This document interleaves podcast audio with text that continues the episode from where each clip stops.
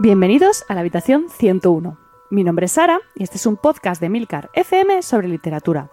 Un podcast muy personal en el que compartiré con vosotros mi pasión por los libros y os hablaré de mis lecturas, tanto actuales como pasadas y futuras.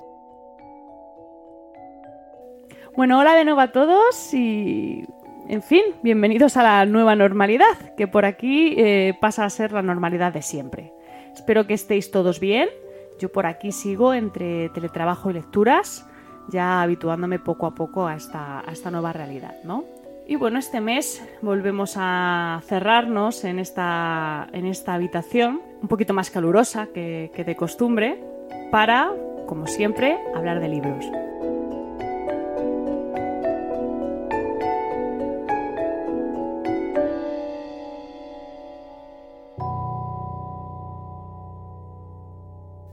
Bueno, y para empezar, hoy os traigo una novela que me ha cautivado completamente. Mi fascinación por las distopías no es ningún secreto a estas alturas, pero es un género en el que cuesta encontrar algo que realmente te impacte.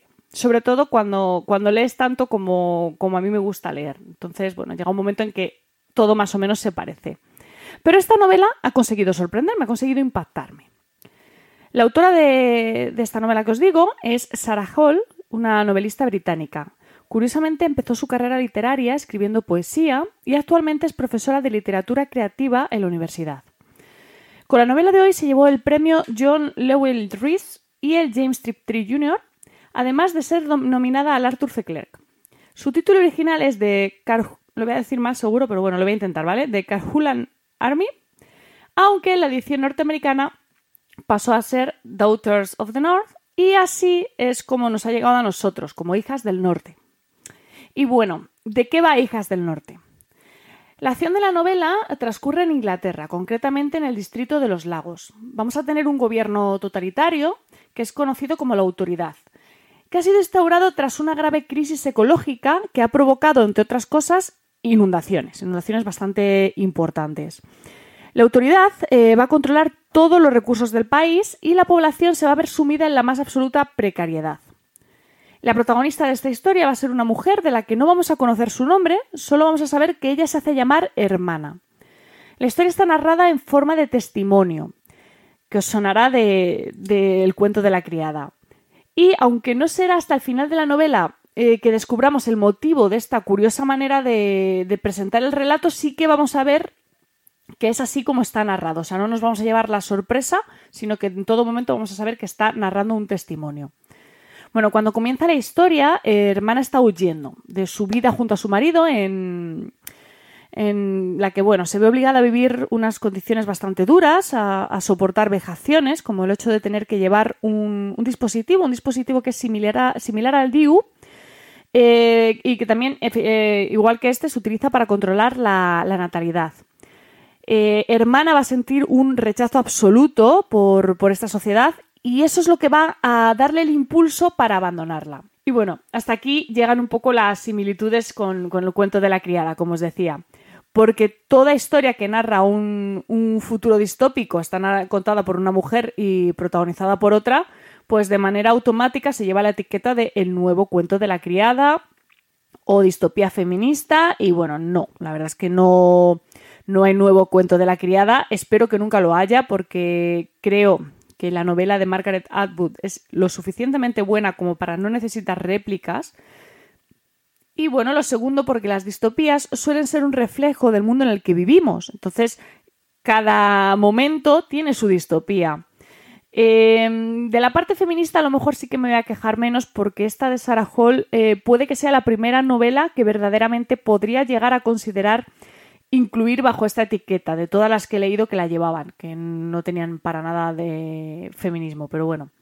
La huida de hermana eh, la va a llevar hasta Carhulan, que es una granja que está ubicada en las montañas, donde desde hace 15 años vive un grupo de mujeres completamente a espaldas de la sociedad. Un grupo de mujeres que ha aprendido a ser autosuficiente, que es independiente y además muy resolutivo, donde las cosas se hacen a la manera de Jackie Nixon, que es su líder. Y aquí es donde la historia va a comenzar a ponerse verdaderamente interesante, donde yo os voy a dejar de contar porque entraría peligrosamente en el terreno de los spoilers, que sabéis que es un terreno que aquí nos gusta poco. Bueno, lo interesante de esta novela es que es una distopía fuera de la distopía, me explico. Normalmente, cuando leemos una distopía, nos encontramos de lleno dentro de la sociedad distópica. Nuestra protagonista acostumbra a ser un. o nuestro protagonista acostumbra a ser un fiel convencido que, tras una revelación, por llamarlo de alguna manera, empieza a perder ese convencimiento y a ver de verdad la distopía en la que está inmerso. Esta estructura es frecuente en las distopías más puras, como es el caso de Nosotros, 1984, o Fahrenheit 451. En un mundo feliz vamos a tener también una estructura similar, pero en este caso el protagonista no va a necesitar más detonante que su propia inteligencia. Y bueno, volviendo un poco al cuento de la criada, eh, sí que nuestra protagonista no va a estar convencida de la distopía, pero sí que va a estar inmersa en ella. Bueno, en, Hijos del en Hijas del Norte, sin embargo, la sociedad distópica apenas nos va a ocupar los primeros capítulos de la novela. Digamos que la protagonista se va a encontrar en el punto en el que los protagonistas de las novelas anteriores se encontraban hacia el final de la historia. O sea, si hacemos memoria, en todas las distopías que he mencionado anteriormente existe una utopía, ese lugar en el que uno cree que, estará a salvo del gobierno autoritario de turno, donde va a poder ser libre, donde va a ser feliz. Para D503 en nosotros, esto era el territorio que se escondía más allá del muro verde. Para Winston Smith, en 1984, era la pequeña habitación que él y Julia alquilaban para verse. Para Bernard Max, en Un Mundo Feliz, era la reserva salvaje. Y para Offred, en El cuento de la criada, ese lugar es Canadá.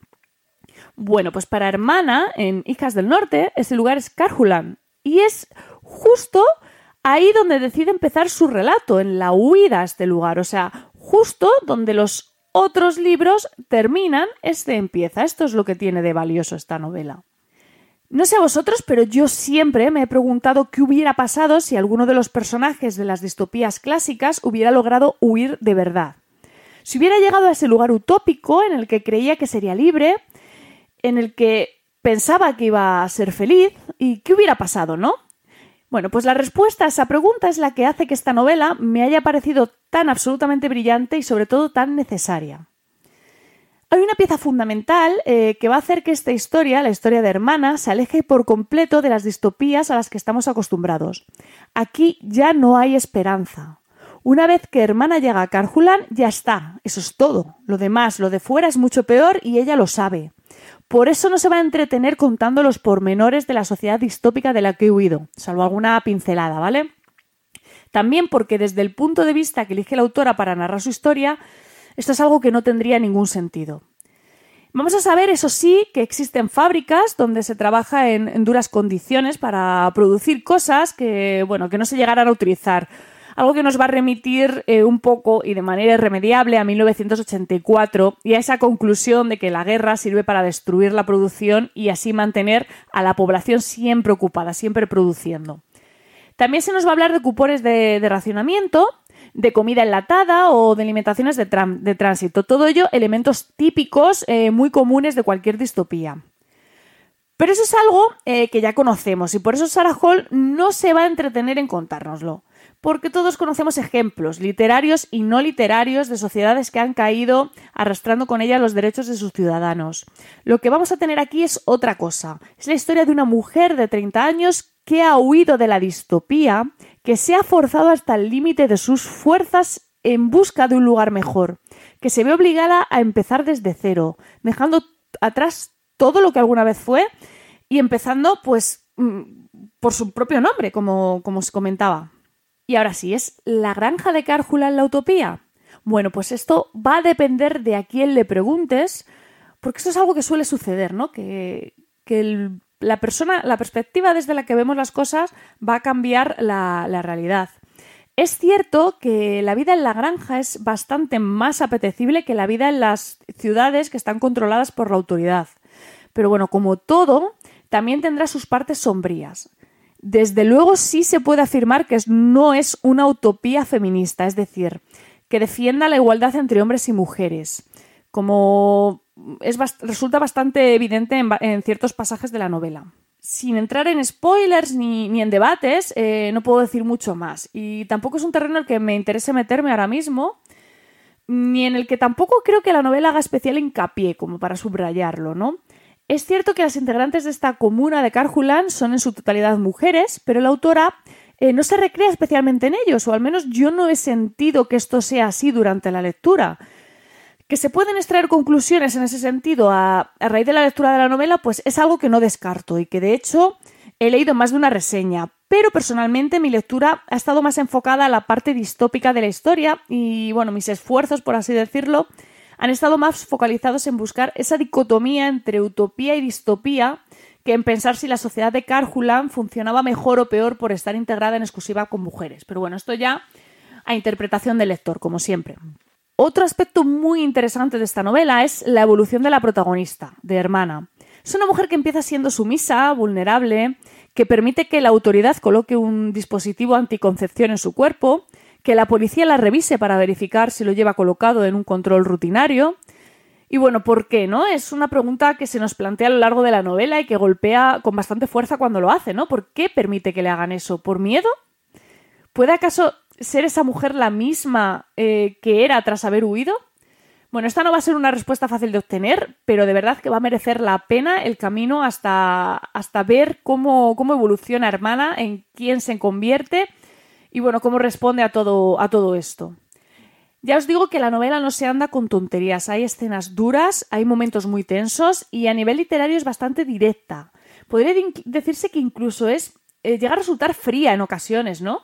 La narración de Hermana no, se entretiene en florituras, eh, va directa al grano, ella no duda eh, a la hora de llamar a las cosas por su nombre. Sarah Hall sabe llevarte a donde ella quiere, sabe hacerte sentir eh, en ese mundo devastado, en ese mundo distópico, terrible. Te hace comprender la, la desesperación que empuja a Hermana a marcharse, a aguantar lo inconcebible. Y bueno, ese punto de empatía con la protagonista que la autora te fuerza, porque te fuerza a alcanzar, eh, va a ser de algún modo clave para comprender sus acciones a lo largo de la historia, porque de otra manera yo creo que no, llegarías a, a entenderlo. Es una lectura muy intensa, es una lectura que te sacude por completo, plantea muchas preguntas, muchos debates internos, es un libro que te invita a reflexionar y bueno, que de alguna manera casi que te obliga a hacerlo, ¿no? Es una novela eh, de la que se pueden sacar muchas lecturas, eh, como comentaba antes, y que estoy convencida que no va a dejar indiferente a nadie, al menos a nadie que se aventure a leerlo. Y bueno, si tuviera que poner una pega a la novela sería su final. Me gusta mucho la forma en la que Sarah Hall decide poner fin a su historia. Eh, en ese sentido sí que podría decir que encontré más similitud con el cuento de la criada, pero eh, me resultó ligeramente tramposo, porque no puedes utilizar un recurso que has obviado durante toda la novela únicamente cuando tu historia le interesa. Eso me parece un poquito trampa de escritor.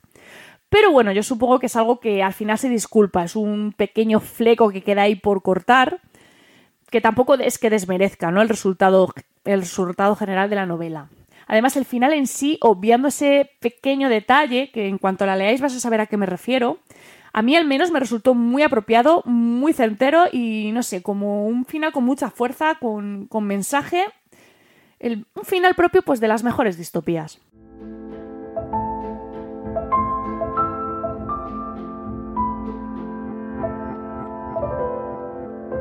Y ahora cambiamos de género porque os voy a hablar de una novela de fantasía. La autora os va a sonar porque ya hemos hablado de ella aquí. Se llama eh, Naomi Novik. Es una escritora estadounidense conocida por su novela Un cuento oscuro, que ganó el premio Nebula en 2016 y un Locus. Y de la que, bueno, ya, ya os he hablado alguna vez por aquí, sobre todo de, este libro. El libro que os traigo hoy se titula Un mundo helado. Y Naomi Novik ha vuelto a llevarse el locus por esta historia, que curiosamente comenzó siendo un relato corto. Nuevamente se decide por reinterpretar un cuento clásico de la tradición europea, por lo que no es extrañar que muchas cosas esta novela recuerde un poco a, un cuento oscuro, a su primera novela. Bueno, la historia que nos va a proponer la, autora empieza en una pequeña aldea en la que vive Miriam, que es la única hija de una familia de prestamistas judíos. Pese a que su abuelo es rico, pues la familia de Miriam vive en pobreza porque, bueno, su padre, digamos que no se le da muy bien su, profesión, la profesión que ha heredado de, su suegro. Así que Miriam eh, decide tomar las riendas del negocio familiar. Todo esto en un mundo en el que el invierno está en manos de los Starik, que son unas criaturas misteriosas de las que se sabe poco, tan solo que son peligrosas y que viven obsesionadas con el oro. La historia va a tener tres hilos conductores principales vistos desde la perspectiva de distintos personajes, que se van a ir tejiendo hasta llegar a un final en el que todo acaba por enredarse. Es muy interesante ver cómo resuelve esto Naomi Novik, porque va cambiando por completo el registro según va cambiando de personaje narrador. Y vamos, a mí, bajo mi punto de vista, es un ejercicio bastante interesante y muy bien conseguido por parte de la autora, porque hay veces que sin ver quién, quién está protagonizando la historia, simplemente leyendo las primeras líneas, ya sabes quién es el narrador. Eso sí, también tengo que decir que algunas veces juegan su contra porque hay personajes que por las características propias del mismo personaje hay veces que perjudican a la narración, pero bueno, eso es otro tema y, ya lo, veréis si lo leéis porque, porque lo digo. Bueno, la idea de los Starik, esos seres de, hielo, ¿no? Que tienen atomorizados a los humanos, también me resultó muy interesante. A mí personalmente eh, me recordaban o me los imaginaba un poco como el rey de la noche de, Juego de Tronos. Y, y, digo Juego de Tronos porque me los imaginaba como Juego de Tronos, o sea, como la serie de televisión. De hecho, cuando yo leí eh, los libros de canciones de Hielo Fuego no me los imaginaba así y bueno, ahora se me ha quedado esa imagen. Pero bueno, Naomi Novik sí que profundiza un poco más en estas criaturas, les da un trasfondo que está bastante bien conseguido y bueno, les da un poquito más de, historia. Por lo general es una novela que sabe mantener el interés del lector, tiene algunas tiene cosas bastante originales, algunas tramas muy bien trabajadas y otras en las que quizás le sobre un poco de paja y se alargue en exceso, lo que hace que desluzca un poco el conjunto global del libro. Algunas partes sí que es verdad que se me van mucho por la literatura juvenil, otras no tanto, pero en general es un libro que tiene buen ritmo, está bien resuelto y bueno, que se lee con ganas.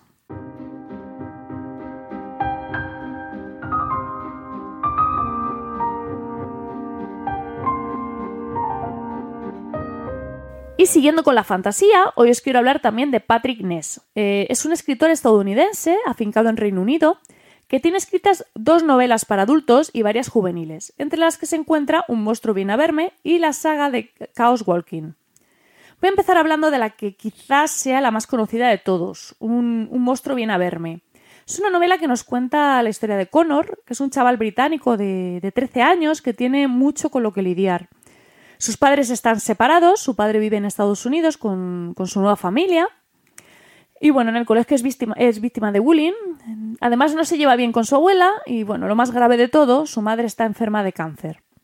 Connor tiene una pesadilla recurrente de la que no quiere hablar, una pesadilla horrible que, que le atormenta. Pero un día un monstruo aparece en su habitación.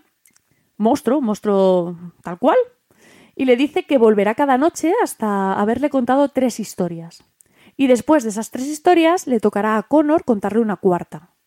Una cuarta historia que será su mayor secreto, su peor pesadilla. Bueno, el libro está basado en una idea de Siobhan Doe, que es una escritora británica que pertenecía a la misma editorial que, que, que Ness, que desgraciadamente falleció de cáncer antes de poder escribir su, su historia. Así que la editorial se lo encargó a Patrick Ness, quien se basó en las ideas de Siobhan para escribirla. Eh, de hecho, en el propio prólogo del, libro aparece reconocido este hecho por, por el autor. La novela es maravillosa, es envidiable la manera en la que Ness consigue hablar de algo tan duro y convertirlo, no sé, en magia pura.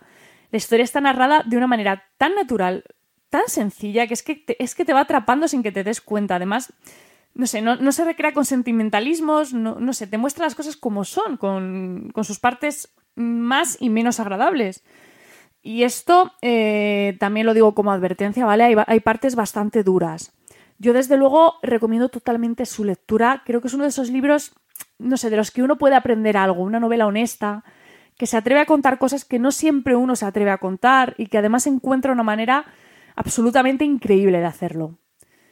Por cierto, eh, esto me hace mucha gracia, pero es de las pocas veces que la adaptación del título a nuestro idioma me gusta más que la versión original. A Monster Calls, bueno, pues creo que la versión española, Un monstruo viene a verme, es mucho más sugerente.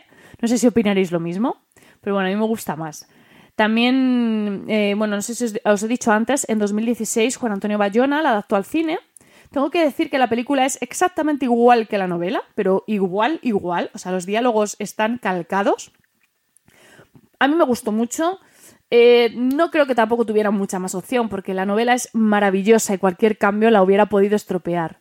Yo os recomiendo sobre todo que leáis la novela, ¿vale? La película la veo como algo más opcional, pero si os gusta la novela, la película os va a gustar. Así que bueno, en vuestra mano lo dejo.